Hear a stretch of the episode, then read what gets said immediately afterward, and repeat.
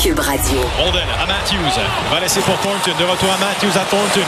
Thornton se fait enlever la rondelle. Très beau jeu de Armia. Attention à Barron qui va accélérer. Barron en échappé. La fin de. Barron.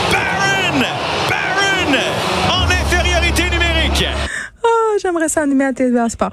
On vient d'entendre le, on vient d'entendre Léa Streliski, le but spectaculaire de Barron hier contre les Maple Leafs de Toronto. Un but fait à genoux. C'était bien beau, en tout cas, paraît-il, parce que euh, j'ai pas suivi les conseils de mon collègue. Euh, finalement, hier, je me suis baignée au lieu d'écouter le hockey. Mais toi, euh, Léa, est-ce que tu as écouté la game? Oui, j'ai écouté la game et Byron a effectivement volé jusqu'au but. à genoux. Il a volé à genoux. Ouais. Il a volé à genoux, mais vraiment, on aurait dit qu'il volait. C'était, c'était assez spectaculaire. Cela dit, j'ai complètement raté ce but de Byron euh, parce que j'étais en train de sauver mon fils d'une fourmi volante, Geneviève. parce que tu vois, même si je suis une fan des Canadiens, je dois faire passer mes enfants avant les Canadiens. Et à ce moment-là, il me pointait une grosse fourmi volante qu'il y avait dans notre cadre de porte de sa chambre. Une menace. Voilà, il fallait que je m'occupe de ça. Il était rendu très tard, il était supposé être dans son lit, mais il fallait que je m'occupe de ça. Mais cela dit, c'était un match euh, digne des séries, je dois dire. C'est drôle de voir comment est-ce que les Canadiens, quand ils sont en série, ils se réveillent. Tout d'un coup, c'est comme plus la même équipe. Puis ils se rappellent que ah oui, c'est vrai, il faudrait qu'on joue puis qu'on soit menaçant. Donc, c'était très intéressant à voir. Euh, je me suis bien amusée. Moi, ce qui me fait rire, Léa, c'est ton engouement pour le hockey depuis la pandémie. Tu n'es pas une fille qui checkait tant ça, le hockey, mais maintenant, tu t'es laissé prendre à ton propre jeu parce que tu tweets pendant les games et ces tweets-là remportent quand même un franc succès. Est-ce que c'est à cause de, de ça que tu continues? Ben non, c'est que j'aime l'émotion. Je, ah. j'aime tweeter. J'aime tout. En fait, j'aime beaucoup tweeter sur les choses qui nous rassemblent généralement. C'est ça qui m'intéresse. Donc, je le faisais par exemple quand je regardais Tout le monde en parle. Mm-hmm. euh, puis le Canadien, je le faisais déjà un peu, mais c'est sûr que je suivais moins. Mais avec la pandémie, vu qu'il y avait vraiment rien à faire, je me suis mise à regarder les, les Canadiens. Puis il faut dire que j'ai un fils qui aime beaucoup le hockey aussi, puis qui s'est mis à jouer au hockey cette, euh, cet, cet hiver, celui de que, que j'ai sauvé d'une, du destin d'une fourmi volante. Mm-hmm. euh, il s'est mis à jouer au hockey dans une ruelle, une patinoire de ruelle euh, cet hiver. Puis il est très bon en sport, fait qu'il apprend très vite. Donc on s'est mis à regarder le Canadien ensemble, en fait. Donc tu vois, c'est ma maternité qui m'a amené jusque là. Sauf que la pandémie aussi a exacerbé tout ça. Puis, euh, ben, c'est sûr que, tu sais, aussi, on manque de contacts sociaux. Donc, le fait de tweeter, d'être rassemblé, de voir que, tu sais, on partage, on vit les mêmes émotions, tout ça, c'est sûr que ça fait que je continue parce que j'aime ça, tu sais. j'aime ça. je vais te souhaiter que ta maternité ne te mène pas sur le bord de bande de hockey dans un aréna de la Rive-Sud à 5h30 le matin prochainement. je pense pas que ça va arriver. Il joue sans queue. Je, je, je, pense que, tu sais, mon amour maternel se rend malheureusement probablement jusque-là.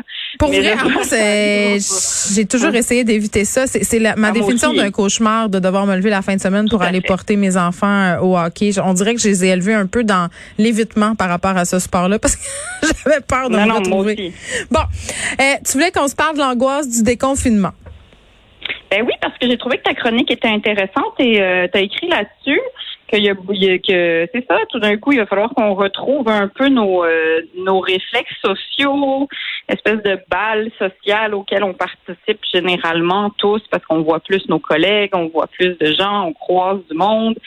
Euh, puis je pense qu'il y a beaucoup de gens qui se sentent comme ça en ce moment. On se demande un peu on n'a pas arrêté de chercher un retour à la normale, mais on se souvient-tu encore c'était quoi ce sentiment de normal? Puis y a-tu vraiment des choses euh, il y a des choses qu'on veut retrouver aussi. Je veux dire, une fois que cette crise sanitaire va être réglée, il va falloir qu'on s'occupe de la crise climatique. Malheureusement, on rappelle qu'il fait 35 et qu'on n'est pas au mois de juin en ce moment.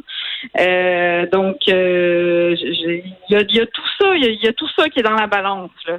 Mais j'ai l'impression quand même qu'une fois que le bal va être reparti, on va retrouver nos habitudes rapidement. Mais c'est ça qui me fait peur. Puis, puis mon texte, je pensais pas que ça allait susciter autant de réactions. Pour vrai, euh, Léa, euh, j'ai beaucoup de commentaires et, ça se partage quand même pas mal sur les médias sociaux en ce moment. Puis Là, je, veux comme qu'on qu'on fasse une nuance. Moi, je suis pas en train de dire que je veux pas déconfiner, là, parce que là, toutes sortes de pages de complotistes tarbées de la tête qui partagent mon affaire en disant que c'est une crise de folle qui veut pas euh, que la population puisse faire des affaires. C'est pas ça. là.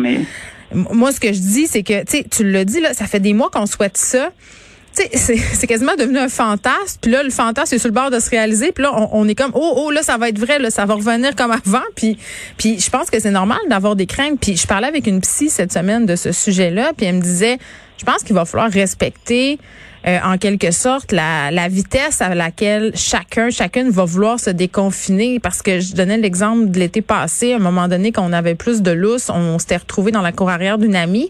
J'avais trouvé ça super épuisant mentalement. C'est comme si j'étais plus habituée d'avoir des conversations avec plein de monde. Cette espèce d'euphorie-là, là, on, c'est plus quelque chose qui est naturel. Ça fait un an et demi, là, presque, qu'on est en cabané. Mais est-ce que ça se peut aussi qu'on va juste avoir 40 ans? Est-ce que ça se peut? Moi, je pense que oui. Aussi, je pense que ça joue. Il y a des lecteurs qui m'ont là écrit, par ailleurs, en dessous de mon texte, au journal, m'ont écrit. Ça, ça s'appelle la, maturité euh, de vouloir faire du ménage. Parce que, tu sais, ce que j'explique aussi dans le texte, c'est que j'ai fait le ménage dans, dans des relations. Tu à un moment, tu te dis, pourquoi je garde cette amitié-là? Pourquoi je parle à lui ou à elle? Chaque fois que j'y parle, je me mets en maudit ou je me sens pas bien. Tu sais, il y a ça aussi, la, la fin des faux semblants.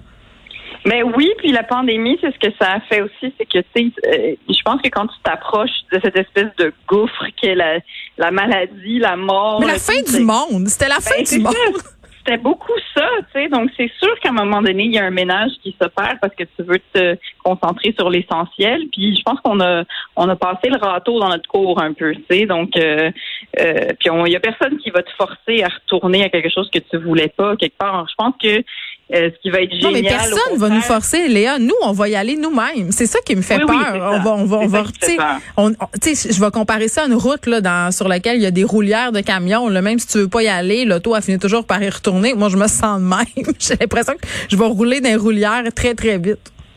Mais c'est un petit peu comme le Noël qu'on a passé. Il y a des gens qui n'ont pas aimé ça, mais il y en a d'autres qui ont aimé ça. Il y avait quelque chose de relaxant. De, écoute, moi, mes enfants étaient au lit, je pense, à 20h30 ce soir de Noël. Puis on avait fait la vaisselle, on avait fini. Puis j'étais comme, bon, ben ça, c'est fait. Noël, check. Non, mais attends. on s'est véritablement reposer. Reposer. Pendant, on s'est reposé. On s'entend-tu quand on revient des vacances de Noël habituellement ou quand on revient de la semaine de relâche? Moi, je suis plus brûlée qu'avant de la commencer, là. Euh, oui, non, mais c'est ça. Il y a un rythme qui a changé, mais je pense que ce rythme-là doit, en fait, il faut se poser des questions parce que, tu sais, que ce soit pour la planète euh, ou pour nous-mêmes, notre santé mentale, il y a, il y a un rythme aux choses, puis il faut qu'on arrête de pousser sur le champignon puis de tirer sur l'élastique un peu, tu sais, parce que c'est pas bon, c'est juste pas bon, c'est juste moins heureux en fait. Ben, je ne sais pas, mais on était très esclave d'un certain mode de vie, j'ai l'impression, puis notamment au niveau des transports, là, je disais, moi j'ai pas le goût que le trafic recommence, j'ai pas le goût. déjà là le trafic. Mais ben, moins, vraiment moins qu'avant là. Écoute, puis surtout depuis que j'emprunte la piste cyclable des hippies, puis des gens qui sont pro vélo puis anti-char, euh, ma vie a changé. j'ai arrêté de capoter sur le trafic, puis c'est cônes, puis c'est la construction.